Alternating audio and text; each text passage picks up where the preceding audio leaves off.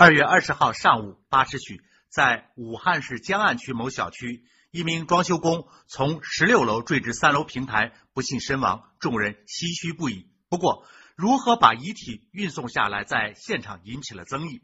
楚天都市报记者了解到，当殡仪馆工作人员准备进楼转运遗体时，现场围观的业主们发出了反对的声音。一名住在该栋三十楼的妇女事后告诉记者。遗体不能从小区的电梯、楼梯、主干道运送出来，这不吉利。据物业经理介绍，当时现场有二三十名的业主，大多都这么认为。业主们虽然不同意，但现场并没有为此发生冲突，大家一致在协调此事。僵持了一会儿，众人商议可以将遗体从空中吊下来，这样就不经过小区的电梯、楼梯和主干道了。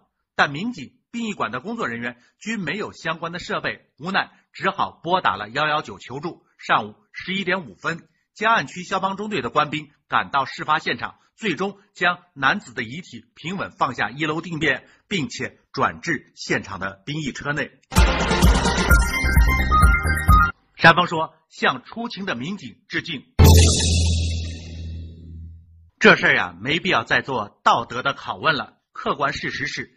住宅属私人所有，如果当事人不同意，谁也不能强行进入，不管理由多么的正义。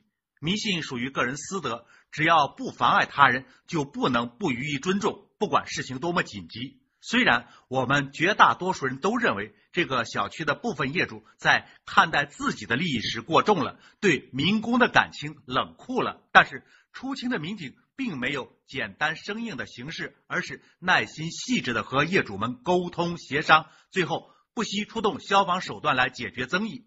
江汉警方这种执法行为，充分体现了依法治国、尊重私权的法治精神。如果行政执法者都能以这样的思维、这样的方式开展工作，必然会得到社会的广泛支持，必然会取得和谐的效果。